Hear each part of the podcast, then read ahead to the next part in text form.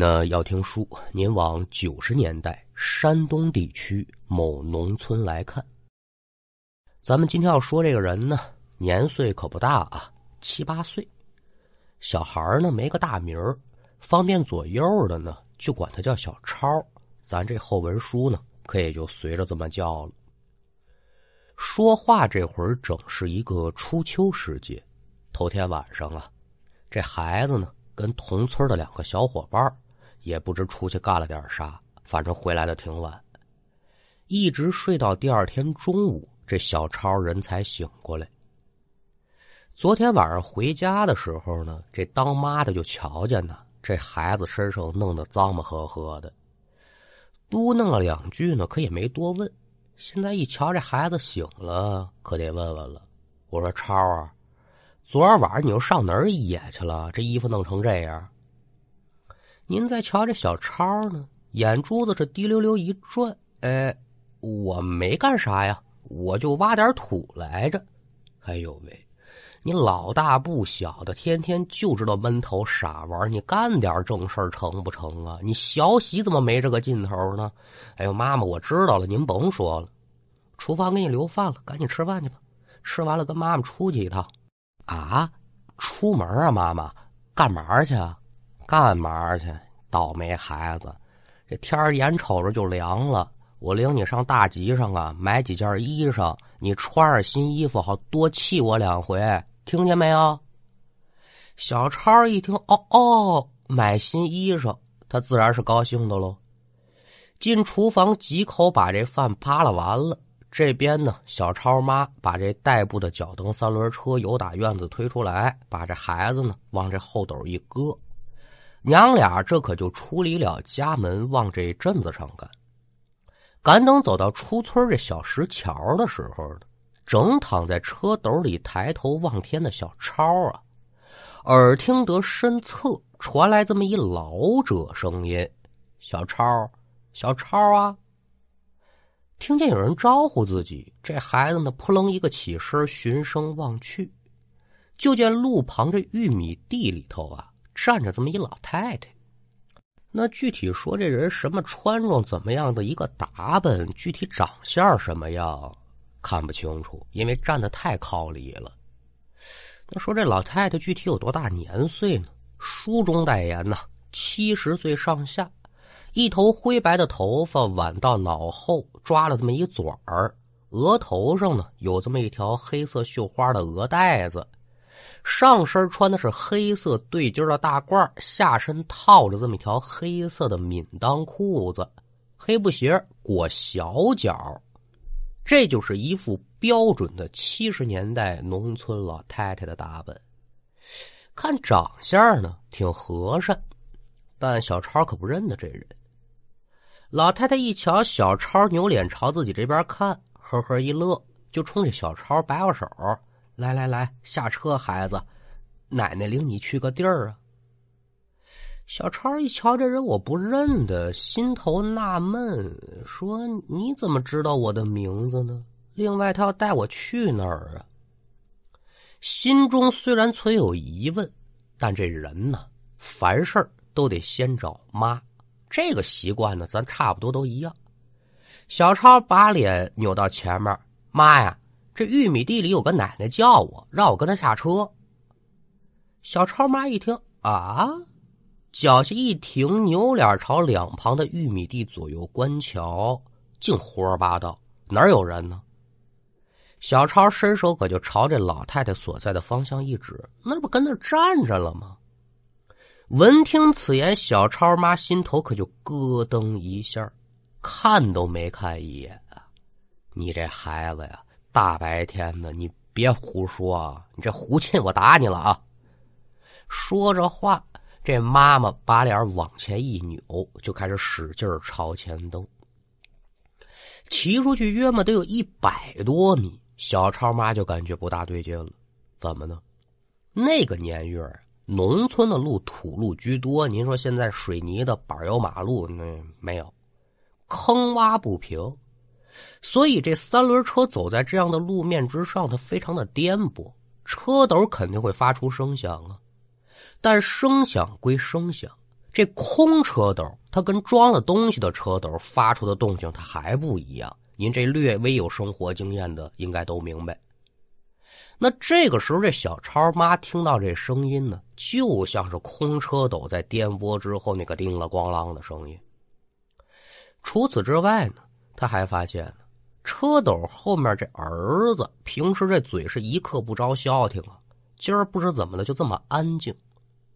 心头不免纳闷，下意识的扭身朝后一看，脸色顿然就是一变。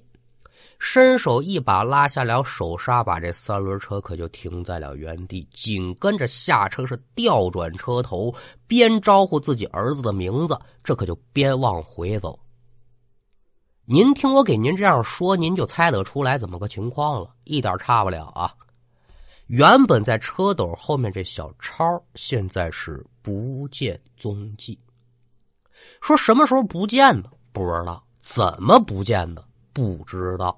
您说这事儿的邪不邪性吧？虽然如此呢，但小超妈妈回忆刚才孩子说那句话，心里明白，自己这儿子不见了，准跟那个所谓的玉米地里那老太太有点关联。那您琢磨这事儿吧，为人母的孩子丢了，他作何心情啊？自然是焦急万分。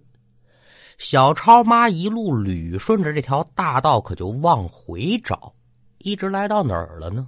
就是这孩子说呀，发现老太太那地方，急忙忙下了三轮车。小超妈往玉米地里一瞧，果不其然，隐约约看见了，在玉米地的深处呢，有这么一高一矮两个人影，正在往里走。小超妈一瞧，这不干了，甭问呢，这准是我儿跟那小老太太。霎时之间，可得说是怒从心头起，是恶向胆边生。晃身躯，假夜声音响亮，抖了抖手中这一杆一丈挂铃的大枪，催开了，胯下马是暴喝一声：“带曹泽休走，常山赵子龙在此。”啊，这这不对啊。这是赤壁鏖兵，赵云追曹操。这小超妈说什么呢？说你站那儿，小老婆，把我这孩子放开。话音一落，就听远处传来小超的声音了，说：“妈妈！”这一声“妈妈”喊的震人心呢，这就是我儿，差不了了。伸手拨开了前面的玉米杆大不流星的，可就往里追。我可不知您谁有这个乡村生活的体验哈？这长成材的玉米地呀，您想在里头走，挺费劲儿了。咱甭说是老头老太太、小孩儿，就是说小超妈妈这种成年女子，你就在里面使了大劲追，那你也跑不快。就这样的一个情况，这小超妈是玩了命的往里赶，他就愣追不上这小老太太和这么一孩子。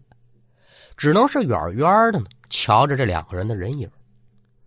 约莫追了有这么三五分钟啊，抬头再一瞧，哎呦，这怎么就是愣追不上啊？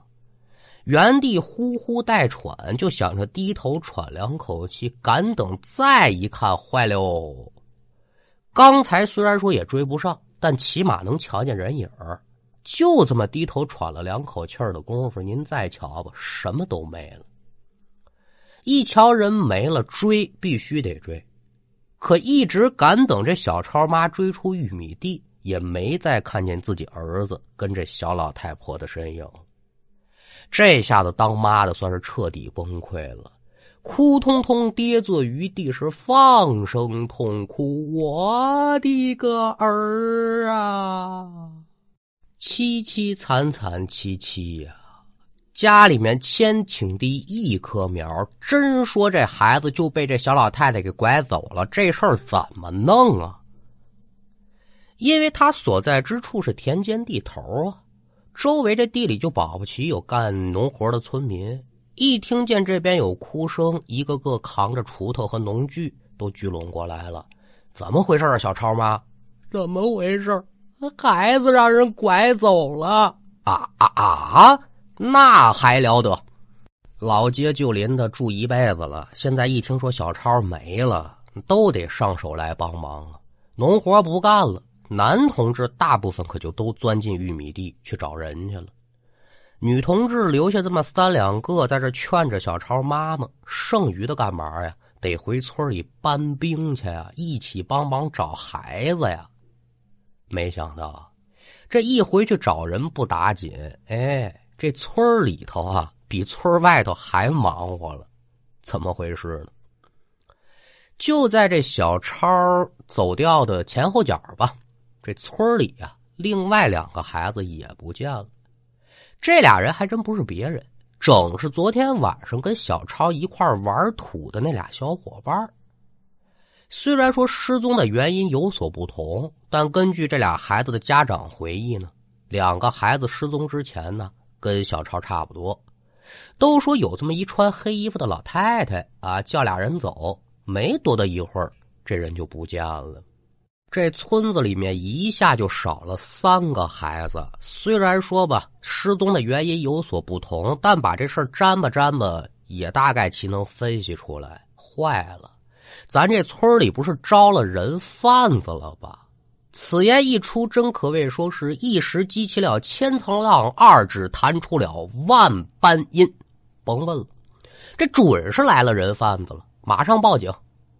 村里老爷们呢，有一个算一个，配合着警察找人。剩下的妇女什么的，可就都留家里，把自己家孩子管住了。就这么跟您说吧，连同警察跟村民好几百号人，在村里村外进行了地毯式的搜索。但这三个孩子和这小脚老太太是活不见人，死不见尸，愣是一点线索都没有。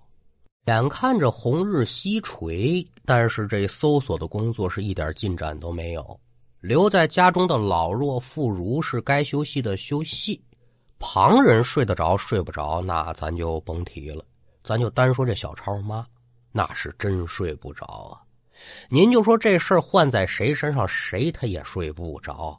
要不说小超爸爸担心自己媳妇这身子受不了，硬把人摁家里头了。这会儿小超妈还跟外头找孩子呢。那按现在钟点来讲，晚上十一点钟左右，小超妈呢就坐在堂屋的屋门口，手抹着泪儿眼望着大门。我的儿啊，你到底去哪儿了呀？就念叨了这么一会子。小超妈就感觉自己眼前那么一个恍惚，紧接着呢，就瞧见自己家这院门慢慢的呀，让人给推开了。紧接着有打外面走进来这么一小老太太，穿着打扮跟模样跟咱前文书说的是差不多的，但小超妈她不知道啊，小超瞧见就是这老太太。对于这老太太的出现，这女子肯定是极其的敏感呢。一瞧进来这位自己不认识，腾的一下可就由打这椅子上站起来了，想质问说：“老太婆呀，是不是你把我的孩子弄走了？”可这话刚到嘴边，就见老太太伸手啊，朝着小超妈这么一摆活，小超妈就发现呢，自己说不了话了。不但如此，身子也动换不了。反正就是不对劲，拿眼瞧着这老太太狠嘚嘚的，一句话说不出来，这滋味也挺难受啊。就见这老太太是呵呵一笑，哎哎哎，别说话，你也别动。你儿啊，我没拐走，我领走呢，使唤使唤他，让他给我干点活，嘛事没有。过几天呢，我给你送回来。这其中的事儿呢？等你家孩子回来了，让他自己跟你学。你呀，该忙什么忙什么吧。行了，我可也不在这多待着了，我上另外两家嘱咐嘱咐去吧。说着话，老太婆扭身朝门外走。赶等出门之后，小超妈就感觉自己身子猛然那么一软，眼前也是越来越模糊，慢慢的呀可也就没知觉了。这也不知过了多久，小超妈是迷迷糊糊的睁开了双眼，就见周围是灰蒙蒙的一片呢。扭头朝四下仔细观瞧，小超妈就发现，在不远处站着这么三个孩子。仔细一瞧，心头是万分的惊喜。这三个孩子不是旁人，正是失踪的小超和他那两个小伙伴。快好好看看这仨孩子到底这是干嘛了？一瞧明白了，三个小不点儿啊，围着这么一个没建好的小木屋，正忙活着呢。有拿工具的，有拿木头的。看这架势啊，好像这木屋就是这仨孩子盖的。但这个时候，小超妈可就顾不上这些了，一边大声呼喊自己儿子的名字，一边抬脚步，可就往近处走。很快啊，这奇怪的一幕也就发生了。小超妈这呼喊声可得说是声嘶力竭了，但眼前这三个孩子却是视若无睹，不搭撒他，依旧是忙着自己手头这点工作。不但如此呢。就在小超妈妈走到距离他们不足五米远的地方，这眼前就好像有这么一条无形的屏障拦住了去路，任凭他想怎么走，就是无法靠近前一步。您说说这玩意儿，他不是急死活人吗？可也就在小超妈绝望之际，之前那老太太呢，一个闪身又打这小木屋里走出来了，几步来到了小超妈切前。手指了指正在建造木屋的三个孩子，瞧见了吧？这三个孩子可都没事啊！赶等他们把这木屋给我盖好了，我就让他们回去。行了，你走吧。话音一落，老太太伸手拍了小超妈额头一下，紧跟着呢，小超妈妈是一个机灵，再睁眼，天亮了。这是南柯一梦啊！自己还在堂屋门口坐着，自己这爷们呢是一夜未归。但此时小超妈可也就想不了那么多了。透过两次遇到这老太太来看，这老太婆应该不是凡人。至于说她为什么把我儿给带走，这三个孩子为什么留在那造这房子，小超妈不知道。但有一句话她可记得清楚：敢等孩子回来，你让他自己跟你学。这句话的信息量就很大，我儿啊准能回来，回来之后呢，他准得跟我说，但是具体啥时候回来呢？这个就得画个问号了。可也就在小超妈琢磨这一会儿呢，耳听得外边厢有脚步声音响亮，抬眼一瞧，不是旁人，正是另外两个孩子的妈妈。二人进院之后，是二话没说，上前可就问：“说小超他娘啊，你瞧见那老太太没有啊？”小超妈一听，下意识的一点头：“啊啊，怎么的了？”之后仨人这么一聊感情的了。三个人昨天晚上啊，都梦见这老太太了，而且梦的内容基本上是一模一样。